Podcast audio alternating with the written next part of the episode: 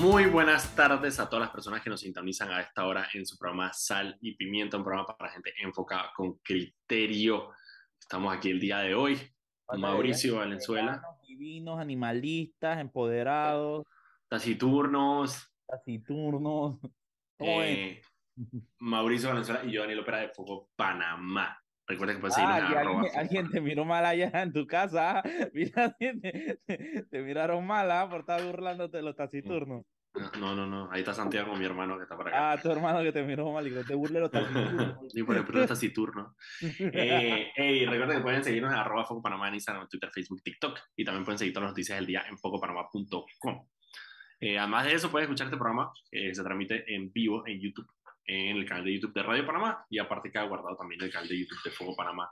Y todas las mañanas Ana Gabriela lo sube a Spotify para que ustedes lo puedan disfrutar como podcast. Hoy vamos a tener un excelente. ¿eh? Tengo, tengo, que decirle a la gente que los invito a que vean el último video de Ana Gabriela eh, ah, sí. me da mucho risa porque ella tiene un segmento que se llama El Cabreo, ¿no? Que ella habla sobre algo que lo tiene cabrea. Me mata porque todo el mundo me dice, oye, esa muchacha de verdad hace buen papel de cabrea. Yo dije, ¿qué? Esa man vive cabreada. Saludos a Ana, que la man dije, y ayer yo le dije, pero Ana, ¿qué te pasa en la oficina? dije, man, ¿qué te pasa? Estás como cabreada. Que más, que esa vaina de, de Lifaru me tiene muy cabreada. Yo dije, la aguantaba cabreada. la aguantaba, la bien cabreada y se nota cabreada, para que ella se ve cabreada. Ojo, Ana se ve cabreada todos los días de la semana, en cualquier contexto. No es de que. No algo momentáneo nada más. No, no, no, no. Ella es todos los días. Eh, así que no se extraña. Saludos a Ana. Saludos a Ana, que hace un excelente trabajo. Hey, mira, hay ahora mismo en el pleno, hay Riffy Rafe Mauricio. Hay pelea. No estaba... el presupuesto, ¿por qué? A Pineda le dijo a Brose que no iba a salir de alcalde. Hubo feo. Ya la pelea esa de Brose con, con, Pineda es una vaina que ya me parece que. O sea, que se besen ya, pues los dos, pues una vez, ¿sabes? Exacto. Ya de que ya bésense o se besan o tiran un cuchillo en el pleno y que... De las dos. Porque Pineda gana por experiencia. Pineda y que ya yo he hecho esto. pero, ya, pero Brose, ¿tú has visto a Brose? Brose va al gimnasio y toda vaina. Pineda también va al gimnasio, pero yo no sé si, yo no sé si le da... No, no, no, pero, pero tú no puedes comparar. Digo, yo voy a Brose todos los días de la semana. Saludos, Brose. Pero, pero tú no puedes comparar y que la, la, la malicia callejera... La malicia de, de calle. Cuando tú pones al man y que tú pones a Pineda, Brose, y que Pineda probablemente probablemente de verdad el man ha utilizado eso como arma blanca en múltiples ocasiones de su vida. Bro se lo usa para cortar el ribeye, ¿no? Correcto. No, bro, es un pelado, bro, es un pelado sano al lado de Pineda. y esto lo de al gimnasio, pero Pineda sabe cómo de que ya, ya, ya, ya, el racauche es. Racauche. Ah, así que bueno, eh, y la pelea se da porque están en medio de la discusión de eh, la ley de presupuesto en la Asamblea Nacional a esta hora de la tarde.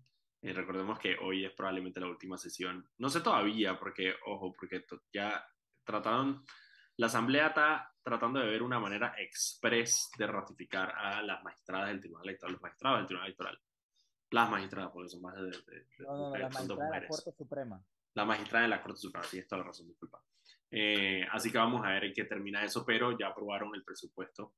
Eh, hubo cuatro votos en contra del presupuesto. Eh, vi, vi, que, vi que Brose, Juan Diego y Gabriel hablaron en contra de el presupuesto, con varios argumentos diciendo que, bueno, que este no es el presupuesto que, que se merece el país, pero no sé quién fue el otro voto en contra del presupuesto. Vamos a ver. Eh, el presupuesto más alto, hoy un aumento de 400 millones de dólares, eh, hay que revisar que revisar después con lupa ese presupuesto porque esas ratificaciones express de los magistrados y vaina, ahí, ahí, ahí. Sí, sí, sí. sí. No, pero aparte, de aparte de rabia porque ellos aprueban algo y después meten un poco de adendas y al final queda como les da la gana, pues, ¿me entiendes? Ese es, el, ese es lo que... No, no solo eso, exacto. Primero eso, primero que la Asamblea, por ejemplo, la Asamblea el año pasado empezó con 140 millones de dólares de presupuesto y terminó con 200 millones de dólares de presupuesto a punta de ventas. Eh, pero no solo eso, sino también se criticó muchísimo la distribución del presupuesto. Se aumentó el presupuesto de seguridad mientras se recortó en áreas como la educación.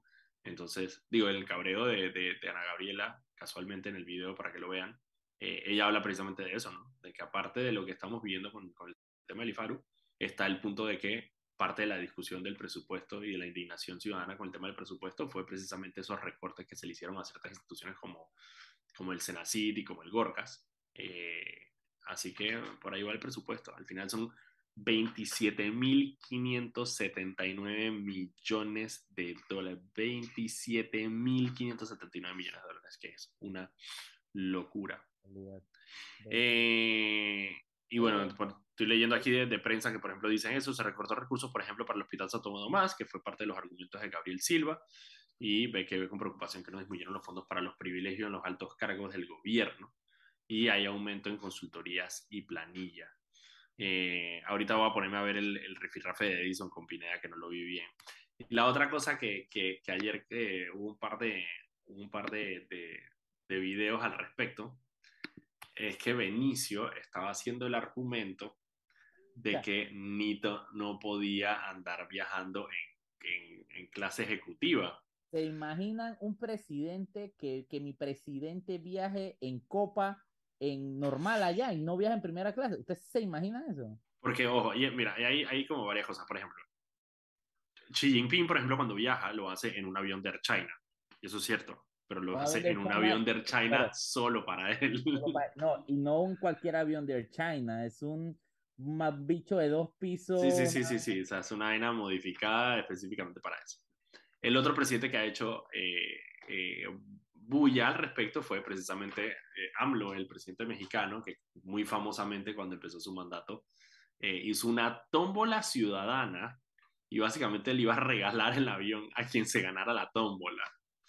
Eh, al final esa vaina fue un fracaso, obviamente no funcionó, porque obviamente no tenía sentido que tú, sabes, de la nada, de que el señor Gregorio Tamaulipas es el dueño del, del avión presidencial. bueno, ahora tengo un Embraer aquí, Exacto. y un Embraer. Así que, obviamente eso no tenía sentido. Pero Benicio Robinson, ahí le digo, a ver, Benicio es un pésimo orador, pésimo orador. Eh, habla muy mal. yo creo que Benicio es muy buen político en el sentido. Es un, un político extremadamente hábil. Ajá, pero tienes toda la razón. Es cuando Benicio agarra un micrófono y no sabe hablar, no sabe hablar. Alguien decía que el tipo lleva 30 años en la asamblea y todavía la como capataz. El, como capataz de finca. Pero sí, Benicio, pero lo que estaba diciendo era que bueno, que el presidente no podía andar al Yo digo, en, eso estoy medianamente de acuerdo con Benicio. Tenemos un avión presidencial, tenemos una estupidez no, no, no, no usarlo. Eh, después, aparte de que Varela lo tuvo como no sé cuántos años estuvo ese avión presidencial por ahí guardado cogiendo polvo en Miami. Em, pero, pero, pero lo que pasa es que Benicio me dio la vaina dice, dice, un presidente no puede andar en gallinero. Y ahí me da rabia porque se le sale lo, ahí se le sale lo rabia a Benicio, pues dije, espérate, ¿qué te ah. refieres con qué te refieres con gallinero? Porque cuando tú, ah, cuando tú viajas a Londres, dije, ah, tú no viajas en, eh, claramente Benicio no viaja en económica. La, la, gente no sabe mucha vaina de Benicio, pero Benicio, Benicio es de la comarca. Benicio, Benicio habla novere y, el primer mandato de Benicio fue como diputado comarcal. Usted sí, sí, sí, escucha a Benicio hablando de esto hoy en día y que, oh, sí, sí, sí, el tipo ha visto, ha visto, ha visto mundo, ha visto mundo, ha viajado. Exacto, andaba en Piragua. A mí se me acuerdo que uno de los primeros posts que nosotros hicimos ¿no? de, de, de, Foco fue casualmente de, de, la hija de Benicio, que creo que estaba en ET, esa era la vaina. y eh, sacamos una foto y sacaba una foto de Benicio como en Londres, una vez así con un gorrito, y que todo mal puesto de arriba. Y yo dije, yo dije, este señor, este señor claramente, claramente le faltaba. eh, ok. Oye, Entonces, es el presupuesto. Ah, interesante que Chuzo, eh, me da rabia haberme la perdido porque me di cuenta tarde, eh, pero el día de ayer se dio la fiesta alrededor del mundo. Que Eso justo, mira, que te lo iba a, mira, Ah, qué rabia, porque yo vi hace como dos semanas que viene, no lo puse en mi agenda, ah. y antes vi el titular de la prensa de que no sé cuánto, yo dije, no puede ser, man. la fiesta alrededor del mundo. Mira, si usted nunca ha ido a la fiesta alrededor del mundo, yo le doy una sugerencia en este momento. Póngase un recordatorio para principio de octubre del próximo año que se acuerde, porque saben siempre la fecha, la vaina, no sé qué, pero acuérdese y vaya a la feria. Para los que no saben, la Feria alrededor del mundo es esta feria que hacen en Atlapa. La caravana de asistencia social. Caravana de asistencia social es por, a beneficio de, de, fundaciones y lo hacen, eh, las, lo organizan las, las primeras damas de las embajadas, eh, pueden ser primeros damos también, pero normalmente son primeras damas de las embajadas, y lo que hacen es, es una feria en Atlapa con puros productos y comida de todo, de, bueno, no de todas las embajadas, pero de la mayoría de las embajadas que hay en Panamá.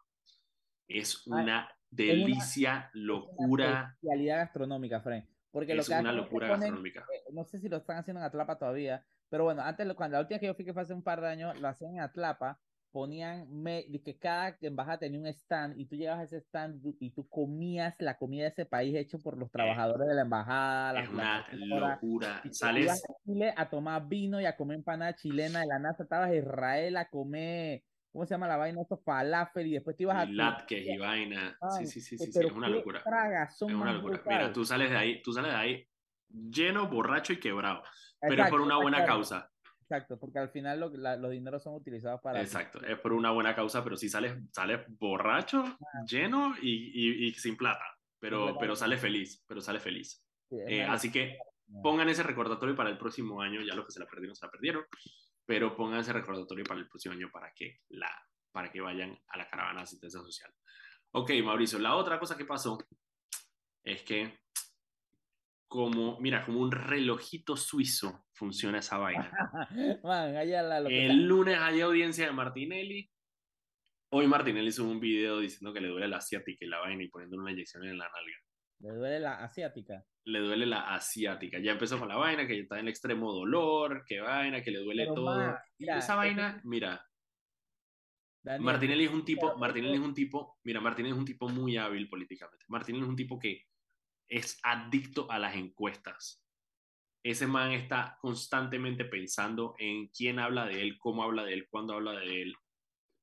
Y ese man no se ha dado cuenta que se vuelve la burla nacional cuando hace ese tipo de vaina. Eso es lo que yo, yo o sea, no, termino de entender. Hasta sus seguidores le pierden el respeto. Total, y es un tipo que es, extremadamente vanidoso, o sea, él, él, es súper pendiente de, de, de, de, lo que la gente piensa de él y cómo de esto y lo otro.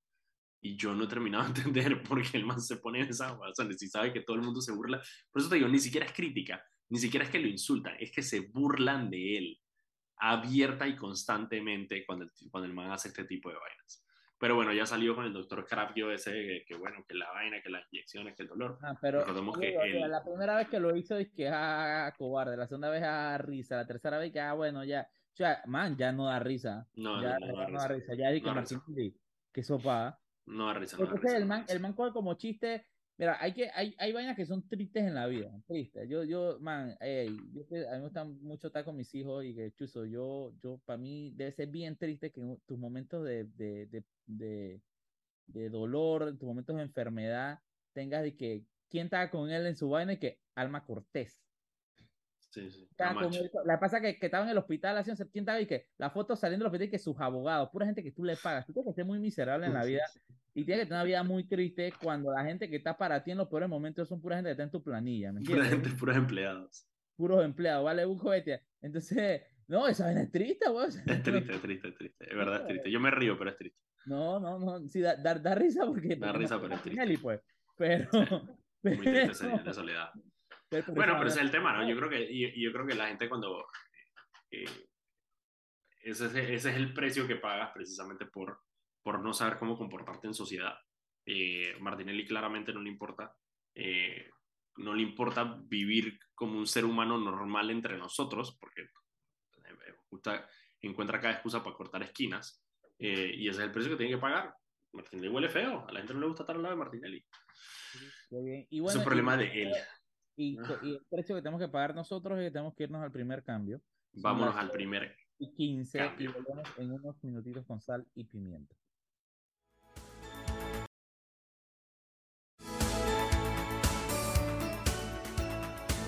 Y estamos de vuelta aquí en su programa Sal y Pimienta, un programa para gente enfocada con criterio. Estamos aquí Mauricio Valenzuela y Daniel Ópera de Foco Panamá. Recuerden que pueden seguirnos en arroba Foco Panamá en Instagram, Twitter, Facebook y TikTok y también pueden seguir todas las noticias del día en focopanamá.com. Eh, antes de irnos con el resto del programa, vamos con Anet, que tiene unas palabras para nosotros. Adelante, Anet. El Metro de Panamá informa que de lunes a viernes el horario de operaciones inicia desde las 4 de la madrugada hasta las 11 de la noche. Los sábados de 5 de la mañana a 10 de la noche y los domingos y días feriados de 7 de la mañana a 10 de la noche. De vuelta con los muchachos. Muchísimas gracias. Los muchachos, carajo. Oye, los, Los muchachos. muchachos. Oye, ¿qué vas a hacer en Halloween?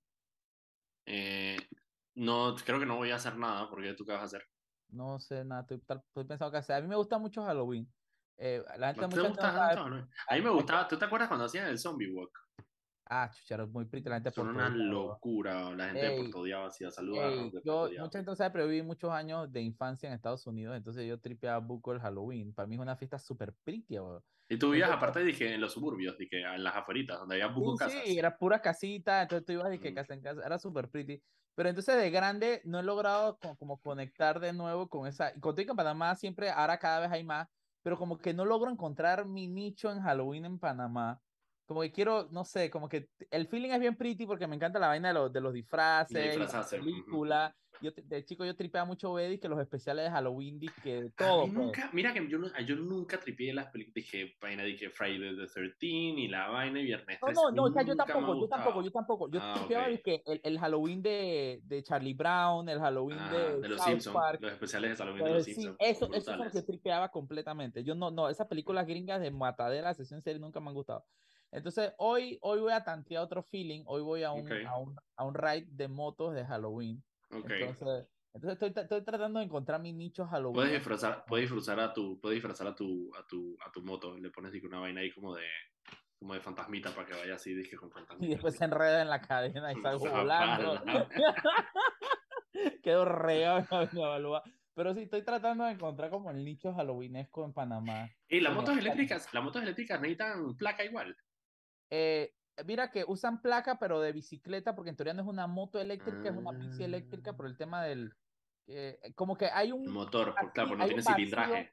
Sí, hay porque un no tiene vacío en cilindraje. Panamá que no las puedes inscribir porque no tienen cilindraje, no tienen ni un poco de entonces Eso quiere, decir que puede, eso quiere decir que puedes andar por el corredor, sur- por el corredor. No te lo Porque el recomiendo corredor, el porque- corredor también tiene lo mismo, de que cilindraje, de que menos de tal cilindraje no Sí, puedes. Exacto, ellos te tienen que poner sticker. Entonces hay como un vacío ahí que yo creo que el tema de movilidad, movilidad eléctrica las tiene que acomodar. Ah, Pero- claro, la ley de movilidad Pero eléctrica. bueno, yo la mía yo le saqué placa de bici y todo. Entonces, Mira, la, la otra razón por la cual no sé si voy a hacer algo en Halloween es porque, eh, y estaba aprendiendo, yo estoy aquí en este momento en, en- en Madrid, y aquí el, el tema del Halloween es medio raro, porque eh, me dijeron eso ahorita y yo estaba leyendo, porque aquí el 2 de noviembre se celebra el Día de los Muertos de la Guerra Civil. Entonces es un día, es un día libre nacional y toda la vaina. Entonces no es, como que no, no- es correcto celebrar Halloween, o sea, como que Halloween es como medio... mm, sí, digo, la guerra civil, digo, no es tan reciente, pero. Pero es sí, reciente. exacto, es reciente. Entonces- como que el Halloween, como que celebrar Halloween es un tema ahí como medio, medio touchy. Yo quiero, yo quiero, tal vez el otro año me va a poner como meta pasar el Día de los Muertos en México. Siempre lo he querido vivir. Eso, eso sería brutal. Eso Siempre sería brutal. pasar el Día de los Muertos en México. Mira, poner- no es mala. voy a Póntela ponerme como meta. Sí, voy a ponerlo como meta el próximo, ahorrar para irme para México el 2 de noviembre. Consigue un, par de, consigue un par de clientes ahí para mandar fotitos y vaina y ya. No, México no, City, here we no, go. quiero ir a comer y a tripear, no quiero hacer nada. Estoy cabreo que siempre vi hablando, y que tú sí conoces países del mundo y que sí, pero cuando están en guerra, Trabajando, cuando están en golpe de estado, cuando están en, en desastres naturales, eso no es lo mismo. Nah, eso, eso es de que toda una, una nueva definición de que turismo de. Eso es de que turismo de, turismo de tragedia. O Ah, sea, que esto es un tema de que, que la gente se va de que al lugar de tragedia. Mauricio, de que. Bueno, o sea, no son, la, la es que gente me que, toca. ay, sí, dije, qué pretty, fuiste a Ucrania, qué pretty. Dije, qué pretty de qué. To- sonaba una alerta antiaérea de bombardeo cada dos horas, weón. No Estaba dormía. en un búnker, dije. Eso es lo mismo que me acuerdo que ahorita te dije esa vez, porque tú me dijiste creo que en el mundial. Y yo dije, ah, tú fuiste al mundial. Le dije, fui al mundial allá a trabajar, que me voy a hacer en el mundial. Exacto, y aparte ese mundial repleto de protestas en Brasil, man, allá la bestia me hicieron la vida. Entonces, es de que quiero, quiero, quiero como meta de vida empezar a viajar a, a, a pasear, pues, o sea que A disfrutar. Sí, exactamente. Y quiero, No, está bien, está bien, está bien. México, a- México Día de los Muertos suena, suena increíble. Sí, ah. Pero Sí, suena como a. Guanajuato, una vaina así, donde están las momias una vaina que Bueno, es que parte de lo que, mira, yo, yo, yo, yo solamente he ido a México una sola vez y fue por, por, más o menos por trabajo, entonces no, no, no logré disfrutar mucho, pero parte del, del charm de México, de lo encantador de México, que me lo dicen muchísimas personas, y creo que es lo mismo en Colombia también, es que la, lo pretty es ir a pueblitos. Eso es Claro. lo lindo de México, pues. Pueblitos súper tradicionales, como que a disfrutar como que esa parte de México que no es que México DF, pues, sino que es que Sí, pero tampoco tan al norte. Tampoco tan al norte. hay que ser, después llegas allá y te llega a topar el señor Mencho y bueno. Pues. Exacto. hay que ser aventurero, pero no pendejo. Exacta, exactamente. ¿Qué más noticias tienes por ahí? Mira, eh, hoy agarraron en una operación eh, antidrogas en Colón. Ah, chuzo. Operación, me risa el nombre, Operación Foráneo. En la Operación Foráneo agarraron a tres tenientes de la Policía Nacional eh, que eran parte, no, es que, eran parte de la organización criminal. No fue que dije, ah, hicieron una cosa, no, no, no, eran parte de la estructura de la organización criminal eh, que se dedicaba al tráfico de drogas en Colombia. Mira, yo tengo que, un, un crédito que le tengo que reconocer a la policía actualmente es que los nombres de las operaciones pueden estar raros y todo, pero man, ya yo estaba asqueado en el gobierno de, de todos los nombres de operaciones eran un santo. Sí, sí, sí, San Benedicto no sé qué, Santa de Dubiges no sé qué, operación, yo dije, Fren, mataron a 10 personas y tú y que Santa María no sé qué, no, compa. Entonces, y la otra cosa, el nombre es que Alfa, Fuego. Exacto. Entonces es como... Y la otra cosa que, tengo que decir es que la Policía Nacional, yo no sé si tú te acuerdas de unas declaraciones de Pino eh, hace como un mes y pico, donde el mae estaba hablando precisamente como que se le notaba que estaba, o sea, digo, obviamente Pino es un tipo medianamente serio, y él estaba hablando como que de la indignación que le producía eh, el tema de que estuvieran, de que hubiera policías que, estuvieran prestándose para este tipo de cosas. Eh, no, em, la realidad es que Pino, hay que acordarse del background de Pino. Pino es un militar de carrera. Pino es un tipo que ha vivido toda su vida como parte del Senan, de la fuerza pública, escalado, entonces, aparte es un tipo muy correcto. Yo recuerdo a Pino que era comisionado, yo lo conocía, así siempre hacíamos cosas juntos en, las operaciones antidroga, eso. Y, y, el tipo siempre es un tipo mega correcto y súper respetado dentro de la fuerza. Entonces, cuando, eh, cuando tú ves a Pino hablar así, tú, tú sientes la... Yo se lo creo, yo se lo creo. Se lo creo, exacto, exactamente. Se lo creo completamente que el man de verdad esa vaina le molesta como que encontrar este tipo de situaciones y la verdad es que en los últimos, en, la, en las, en, en estas últimas operaciones antidroga, han sido muy vocales cuando, o sea, no han tratado de encubrir el hecho de que han encontrado policías, porque hasta hoy, por ejemplo, hasta ahorita no hemos visto los nombres de estas personas. Eh, pero ellos Hay que reconocer que en, durante el gobierno de Martinelli y gobierno de Varela, si tú no preguntabas y, casi que... No, te, decían, no te decían, no te decían. En cambio ahorita ellos salen al frente y lo dicen y dicen, bueno, Pino incluso dijo el cargo de los manes, dónde trabajaba. Eh, así que se lo aplaudo al ministro Pino, de verdad, el, esfuerzo por tratar de sanar la institución en, en, ese caso, porque parte de las críticas, por ejemplo, cuando estaban hablando del todo el tema de los tatuajes, era eso, ¿no? Que es como que, ¿por qué te estás enfocando en esto si no has terminado de sanar la institución? Eh, y a mí me parece un esfuerzo extremadamente válido y necesario sanear la institución pública para generar la confianza. Es muy triste que, realmente tú no puedas confiar, man, y hasta el sol de hoy, y, digo, yo siento que poco a poco tal vez la gente está medio que retomando eso. Un momento muy oscuro de la fuerza pública. Un momento duro. Eh, que yo recuerdo, man, que literalmente, yo te hablo a, título personal, a mí yo veía un retén, yo buco retenes me hacer, porque yo no, ni loco le paraba un retén de dos personas en la noche. Sí, sí, sí, se veía medio brujo y fue de No, no, yo me iba, yo correteame y si quieres nos topamos en la estación de policía. Pero yo no, yo no voy a pararte en medio, eso, eso, y eso hay que, eso es una tarea difícil. Una vez que la ciudadanía le pierde la confianza en las instituciones de seguridad, es un lío sí, eh, ganarla de vuelta. Recuperarlo. Oye, yo quisiera aprovechar, eh, yo sé que faltan unos minutitos para el cambio, pero hoy tenemos a un invitado de lujo desde la tierra que produce las tierras así, las grandes tierras chiricanas, y no lo digo con ningún tipo de ironía, yo soy un muy fanático de Chiriquí. Lo único que no me gusta de Chiriquí es David, y yo soy realista, así ahí hace mucho calor, pero el resto es hermoso, las islas, las montañas, hoy tenemos a Abdel Torres, que es un precandidato eh, independiente a diputado eh, por la provincia, la gran provincia de Chiriquí, que creo que voy la otra semana, justamente. Eh, y quiero aprovechar que mandemos ya el cambio para aprovechar al máximo los próximos bloques. Antes de, antes de ir al cambio, antes de ir al cambio, Anet tiene unas palabras para nosotros. Adelante, Anet. Ahora los clientes de Más Móvil y Claro podrán conectarse desde más lugares con la mayor cobertura a nivel nacional en la red más grande de Panamá. Adelante, muchachos. Muchísimas gracias, Janet. Con eso entonces nos vamos al cambio. No, no, digas que son unas palabras, digo unos anunciantes, porque cuando dices palabras yo, yo pienso me va a regañar. ¿Te, te, asusta o qué? Me asusta. un perro.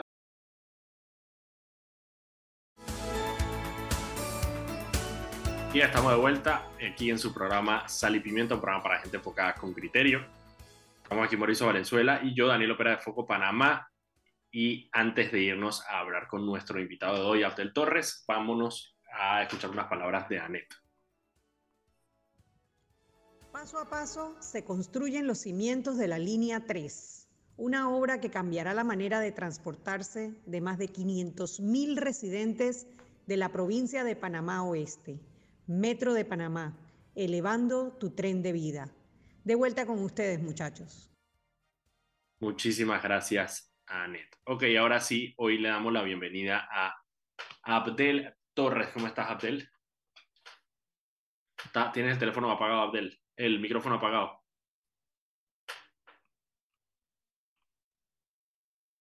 Ahora sí, Abdel, te escucho. A ver.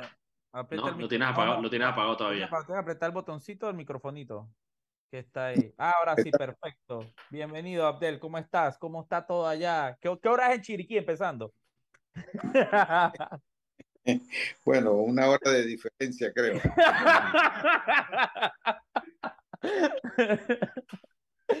no, todo ah. bien, todo bien. Hoy por primera vez una tarde prácticamente que no, no está lloviendo. ¿eh? Creo que es la primera de muchas. Oh, igual acá en, la, en, la, capital igual ha sido, ha sido varios días de lluvia y algo raro que hoy comentaba con el queridísimo Hilario ahí en Taberna 21, me dice que no tiene idea lo que me ha golpeado, la, la, lo que golpea a los restaurantes, la lluvia de noche. Yo no sabía. claro. Y es verdad, y él me dice que cuando llueve de noche nadie sale a comer. La gente no quiere salir a comer, ¿verdad? Exacto, entonces estos días, estos días lo ha golpeado muchísimo. ¿Cómo está Chiriquí? ¿Cómo se está ahorita? Y quiero empezar hablando, antes de entrar en el tema electoral, eh, que quiero ver cómo ha sido toda esta, esta carrera por, por, esta, por estas firmarias y cómo se ha visto todo esto. Antes de entrar a, tocar el tema electoral, quiero que me des un, un poquito cómo ha sentido ya que los precandidatos que están buscando firmas están en un contacto directo con la ciudadanía. ¿Cómo ha sentido el tema de, la, de los auxilios económicos por Chiriquí? Bueno, realmente el tema de auxilios económicos en lo personal eh, no estaba eh, en, para no, no, te pregunto, te pregunto, no, exacto, sobre, sobre el tema de, de, de, de las becas de, los auxilios del IFAR, uno es lo que pregunta Mauricio. No, no, por eso te digo. O sea, ¿Cómo la ciudadanía lo ha sentido? Exacto, ¿cómo la gente te lo, lo ha escuchado? Muy mal, muy mal, por cierto, muy mal. Eh, en lo particular, yo, yo ni sabía que eso existía en el IFAR, auxilio, ¿cómo es? Auxilio, auxilio económico. Auxilio económico, para mí eso es una necesidad eh, yo sabía del IFARU de préstamos y becas, pero no de auxilio económico. No sabía que la institución, y aparentemente tiene años. Eh, creo que está, es lamentable. Eh, no significa que, que usándolo desde el punto de vista como una necesidad económica para quien realmente tiene esa necesidad, se le pueda dar ese apoyo pero soy de la opinión que ese tema específicamente eh, da mucho para eh, malas interpretaciones y para hacer un uso mal debido de los fondos públicos. Eh, y a criterio, y desgraciadamente, pues todos sabemos que estas instituciones eh, están muy politizadas, no solamente el IFARO, muchas instituciones están politizadas y realmente esto es lamentable para las arcas del Estado y yo diría que también es un tema eh, de ética y es un tema moral también. Aquí no es cuestión de que, que si puedo, tiene derecho, yo pienso que, que aquí estamos perdiendo ya hasta los últimos valores, la gente no sé qué le está pasando, pero para mí yo pienso que hay mucha sinvergüenzura, yo diría que esa es la palabra, moral, sinvergüenzura, eh, y es lamentable, realmente es lamentable. Aquí en Chiriquí el tema está bien caliente eh, y creo que es un tema que hay que corregir tarde o temprano. Y Abdel, eh, hablando, el tema de los auxilios, pero, y esto va atado obviamente con todas las otras quejas que tiene la ciudadanía, pero en tu caminar eh, en contacto con la gente, ¿cuáles son los principales problemas que la gente, que la gente tiene en David específicamente? Yo, yo diría eh, que nosotros podemos hacer una clasificación. Eh, recuerden que David, a pesar de que es un, un circuito, ¿verdad? Donde estamos, es un circuito bien, bien clientelizado clientelista. yo diría que hay un extracto de la sociedad que en ese caminar piensan exactamente en lo mismo. He encontrado otro extracto de la sociedad que dice que ya no quiere que le regalen nada. Y, gente muy pobre. Y hay otro extracto que dice, lo único que pido es que hagan leyes para Panamá. Entonces yo, yo diría que hay una clasificación eh, y el principal grupo es que la gente no quiere saber de política, están cansados, ya no tienen credibilidad, eh, se sienten engañados. Y, bueno, la verdad es que, ha sido una experiencia eh, que nos ha removido, yo diría que la conciencia, los sentimientos, definitivamente el, país necesita de cambios eh, yo diría que de cambios prácticamente de 360 grados, claro, con mucho cuidado, eh, pero eso es lo que nosotros sentimos en la sociedad. Esa es una parte. La otra parte eh, se nota el tema de la educación, no de la educación de las personas. Las personas, al final de cuentas, son el producto de cómo está estructurada la sociedad y cómo la ha manejado eh, quienes administran el Estado. Entonces uno ve las deficiencias, ahí uno está viendo realmente las deficiencias que tenemos en la sociedad. Y, hay que tomar nota, hay que tomar nota porque comprendo también que la gente que se dedica o que se ha dedicado toda una vida a la politiquería, porque no es política, eh, a final de cuentas de eso se trata, tener gente con poca educación, con poca formación y gente siempre esperando qué le van a dar. Y eso es también lamentable. Eh, una consultita, quiero, quiero hacer una pregunta. Eh, eh señor Abdel, cuenta, ¿en qué momento nace eh, su, su interés por, por ingresar a la política? leyendo un poco sobre su currículum, usted es bastante gremialista, eh, Cámara de Comercio, etcétera. Eh, pero ¿en qué momento decide y por qué? Y que sé que ya ah, mucho en el lado privado, vamos a ver eh, a, ingresar al lado público. Mira, realmente yo diría que a mi edad y producto de todo lo que ha venido pasando aquí periodo tras periodo, yo pienso que nosotros tenemos, cada ciudadano desde el punto en que él se quiera eh, desenvolver o desarrollar, eh, cada ciudadano tiene una obligación con el Estado. Y, producto de lo que hemos venido viviendo, yo tomé la decisión junto, no fue fácil con mi familia, de, de hacer ese ejercicio cívico y llevar un mensaje, un mensaje de, de, de cambio, porque a final de cuentas eh, mucha gente está en una zona de confort y solamente criticamos o critican y tienen soluciones, pero a la final de, la cuenta eh, no se tiran al ruedo. Nadie dice, pues voy, voy a hacer la diferencia, eh, voy a ver si puedo convencer a la gente de que realmente hay oportunidades, que hay gente que realmente quiere hacer las cosas diferentes para el país.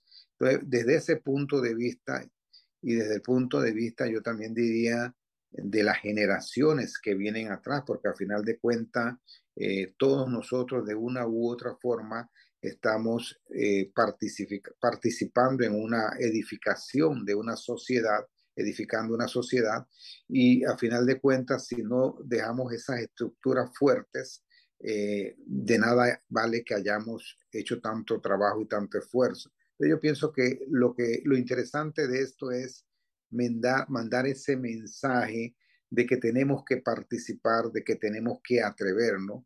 Y en base a todas esas cuestiones que te he explicado, yo tomé la decisión de hacer este ejercicio cívico, eh, que sé que no es fácil, yo comprendo, estoy claro que es un, es un, es un camino bien complicado por el, el tema del clientelismo, eh, la forma en que las personas piensan. Sé que más adelante se va a complicar más, pero yo pienso, como le digo a muchas personas que nos han apoyado, yo estoy dispuesto a poner mi experiencia, eh, mi cabeza, eh, toda la trayectoria eh, por un mejor Chiriquí, por un mejor Panamá. Yo pienso que de eso se trata y eso nos llevó a tomar esta decisión.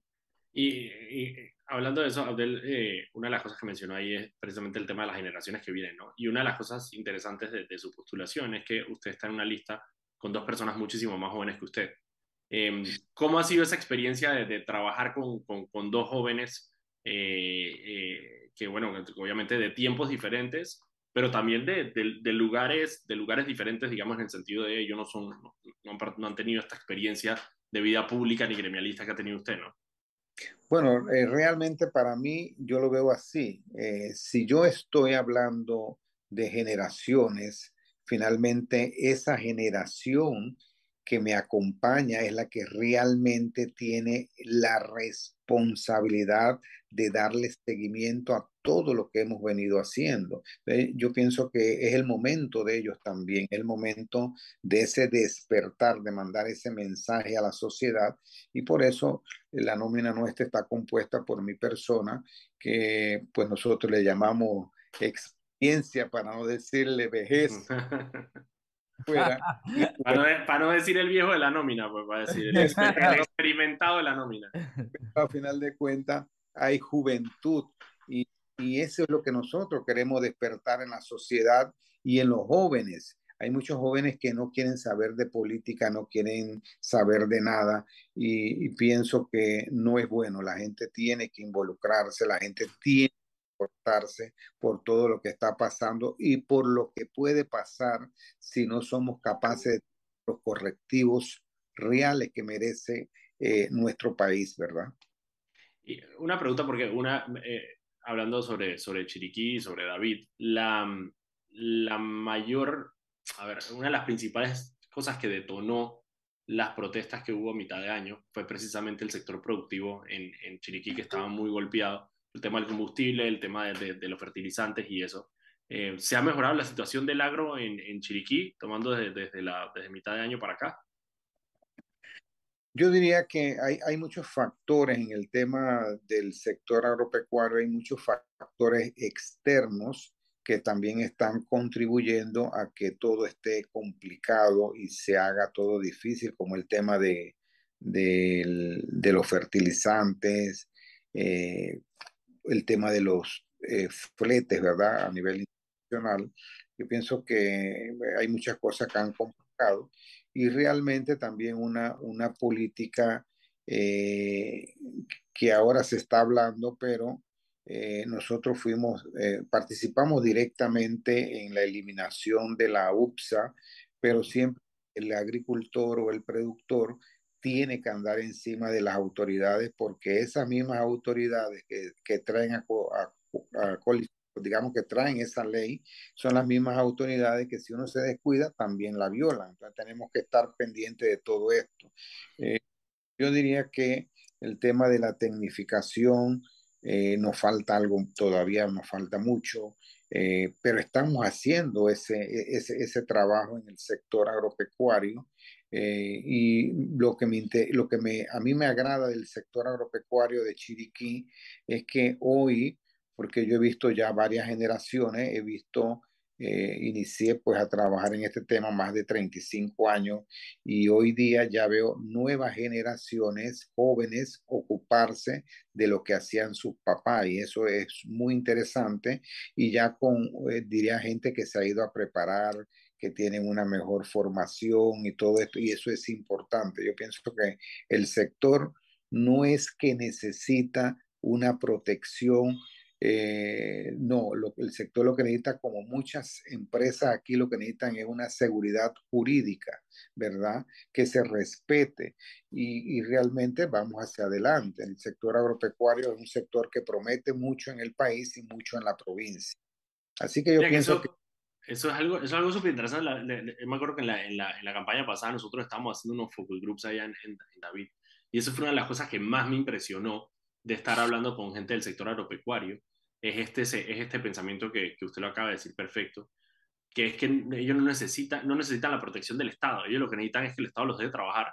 Eh, y que al revés, o sea, que les quite precisamente trabas que se han puesto a lo largo de los años para el sector, eh, que lo único que hacen es dificultar el trabajo que se tiene que hacer, pero no necesariamente porque mucha gente dice, bueno, pero es que los aranceles, que tenemos que proteger al el, productor agropecuario, cuando tú hablas con él, no necesita que lo protejan de, nada, lo que necesita es que le, que le faciliten la vida simplemente para, para poder seguir haciendo su trabajo y producir comida, que es lo que, y alimentos, que es lo que hacen ellos. Así es, amigo, así es. Vámonos, son las 6 y 48, vámonos un cambio y cuando regresemos quiero hablar con Abdel un poco para que me conteste. Ayer, a partir de antes de ayer se dejó usar el app eh, y quiero hablar con él sobre cómo ha sido entonces esta recolección de firmas estos días, que yo sé que ha sido más complicada, pero quiero precisamente que, que él como candidato nos hable un poco de eso. Vámonos al cambio y regresamos.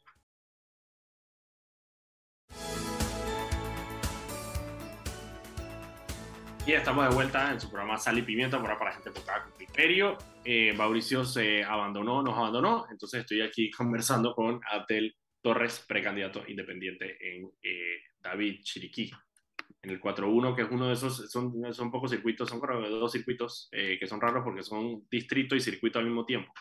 Así es. Primero, antes de continuar con, con la entrevista, vámonos con Anet, que tiene unas palabras para nosotros. Adelante, Anet. Recuerda que en el Metro de Panamá, por la seguridad de todos, es importante esperar el tren detrás de la línea amarilla. Viaja seguro, cumple las normas. Seguimos, muchachos. Gracias, Anet. Abdel, antes de irnos al cambio, te dejé con una pregunta que es, eh, hace eh, tres días el Tribunal Electoral dio una conferencia, el lunes, ¿fue el lunes o fue martes? Fue el lunes, ¿no? El Tribunal Electoral de una conferencia donde anunciaba que precisamente por todas estas quejas que había habido sobre el app, estaban pausando el uso del app mientras hacía una auditoría, lo que dejaba a los candidatos eh, con las opciones de kiosco, eh, el CAU y, e ir directamente a las oficinas del Tribunal Electoral. Eh, tú vas, creo que ustedes la nominaba de segundo lugar en el, ahí en, el, en, en David. Eh, ¿Cómo les ha afectado esta semana el hecho de no tener el app? Eh, bueno, la afectación ha sido notable y se ha visto en los números, eh, no solo en la nómina nuestra, en todas las nóminas ha dado una, eh, yo diría que, que estamos como, como un 25-30% de lo que se venía haciendo. Entonces, realmente es muy bajo y por muchas razones. Eh, primero porque has tenido que reorganizar toda la estructura eh, y los, digamos, en el caso de apps que quedaron esto, pues se suspendieron. Entonces tienes que tener ya teléfonos, otros teléfonos, pues del, para hacer el trabajo este a través del CAO principalmente.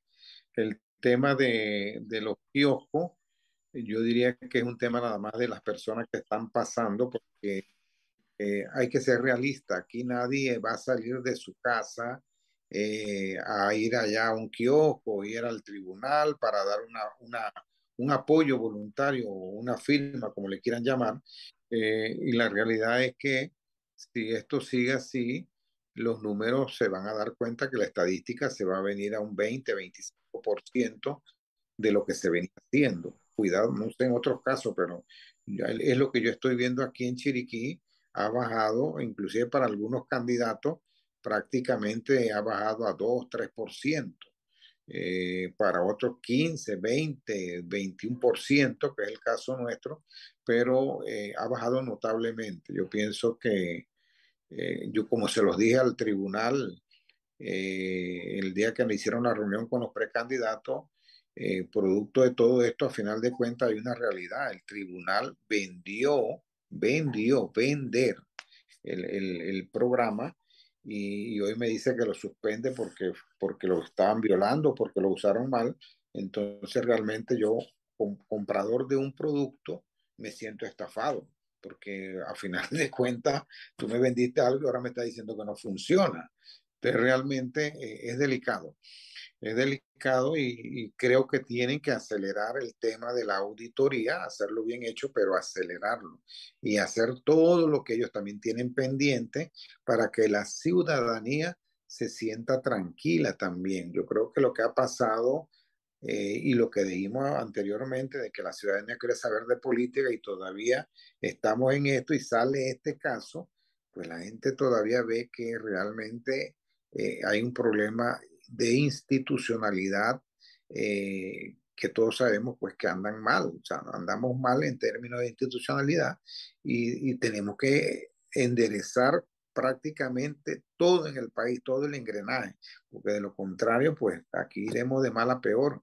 Y esto es producto exactamente de eso. Yo pienso que la estadística se ha bajado, pero las autoridades tienen en regla, eh, tienen en sus manos todos los mecanismos para, eh, digamos, para amonestar, para multar o para hacerles casos penales a las personas que han incurrido en eso, porque es claro, si yo uso la cédula y yo uso la identidad de una persona para beneficiarme sin su autorización, estoy cayendo en un delito penal. Entonces eso es delicado. Entonces realmente las autoridades tienen que hacer lo correspondiente para que esto que está pasando en estos dos, tres días que llevamos en esto, se enderece, porque de lo contrario, esta fiesta, que debe ser una fiesta electoral, se está viendo empañada porque unos no están haciendo lo que deben hacer y las autoridades no anteponen lo que deben también hacer, ¿verdad? Claro, yo creo que al final, y, parte de la crítica que hicieron muchos candidatos, que yo creo que tiene mucho sentido, es que al final pagan justo por pecadores. Eh, porque lo que deberían hacer es, eh, y como tú dices, yo creo que ha sido el, el, el clamor eh, constante, es, bueno, las personas que están usando mal el app tienen que ser castigadas eh, sin embargo, hay, hay candidatos como, como ustedes, me imagino, eh, como muchos otros, que precisamente por la facilidad con la que el tribunal eh, habló y vendió el app, como tú dices, como un producto, alinearon toda su estrategia para ser usada con el app. Y ahora que, no tienen el app, de alguna manera ustedes quedan casi que con los pantalones abajo porque no tienen cómo responder a, a, una ciudadanía que que yo entendí, he entendido por lo que he hablado con los candidatos, que eh, aunque, quiere apoyar a las candidaturas independientes, todavía el método no le convence a la persona por el tema del video, eh, y no sé si es algo con lo que tú te has encontrado eh, en tu caminar, que la gente está reacia a tomarse el video para, para, para, para, la firma, el video como tal. Bueno, yo, yo la verdad es que en, en ese caso yo diría que eh, ha sido mínimo, ha sido mínimo, pero muy mínimo las personas que nos han apoyado, eh, que han tenido ese problema y las que no nos han apoyado no es tanto por el tema del video, sino que simplemente pues no quieren saber de política, no quieren saber de eso, no quieren, no, no quieren y no quieren, pero las personas que nos han apoyado a nosotros, el tema del video, es un tema que al menos, por lo menos nosotros lo, lo, sabemos vender porque creemos la evidencia que el ciudadano da para que el tribunal eh, quede con la garantía de que él está apoyando a un precandidato. Entonces, de esa forma nosotros se lo hacemos ver al ciudadano y él lo ha tomado bien. O sea, yo en ese tema nosotros de la captura de la, de, de, de la persona, de la, después del rostro y del video, la verdad es que yo diría que de, 1 a 10, eso ha sido un problema, eso es uno nada más. O sea, no, para mí no ha sido una, no ha sido el factor determinante para que un ciudadano dé o no dé el apoyo. Excelente. Mira, quedan pocos, pocos minutos para, para el programa, Abel, y te quiero dar esta oportunidad para darte un minuto para que puedas mandar un mensaje, eh, decirle a las personas que te quieran apoyar, cómo te pueden apoyar en este momento, eh, eh, y sobre todo a la gente, bueno, a la gente de David que está escuchando, ¿no? No, realmente nosotros, pues, en lo particular, llamamos de verdad a los ciudadanos del circuito 4.1 que den ese apoyo, que nos den ese apoyo a esta precandidatura, porque nosotros marcamos eh, nuestra nómina marca una diferencia eh, y esa diferencia es de hacerlo bien, diferente, con transparencia, y ese es el mensaje que ellos tienen que tener claro, y por eso ellos deben apoyar esta nómina, porque es una nómina independiente, netamente eh, de Chiriquí, y, y que vamos a hacerlo bien. Así que nosotros pues pedimos ese apoyo a esta nómina, manos a la obra, eh, y vamos a, eh, hay que ir hacia adelante, no, no tenemos que, eh, sabemos que es difícil, pero el pueblo, los ciudadanos tienen que darse esa oportunidad también. Excelente, yo creo que la oportunidad que se tiene que dar a la gente es sacar a Fanovich de la asamblea, por, por lo menos, por lo menos a Fanovich, y eso sí le pido a, a, a la gente que nos está escuchando en David, yo creo que la gente trabajadora, buena y decente de David se merece mejor representación en la asamblea que Fanovich. Muchísimas gracias, Abdel, por, por tu tiempo y por el esfuerzo que están haciendo. Lo felicito eh, a ti y a la nómina. Nosotros nos vemos mañana a las 6 de la tarde aquí en Sal y Pimienta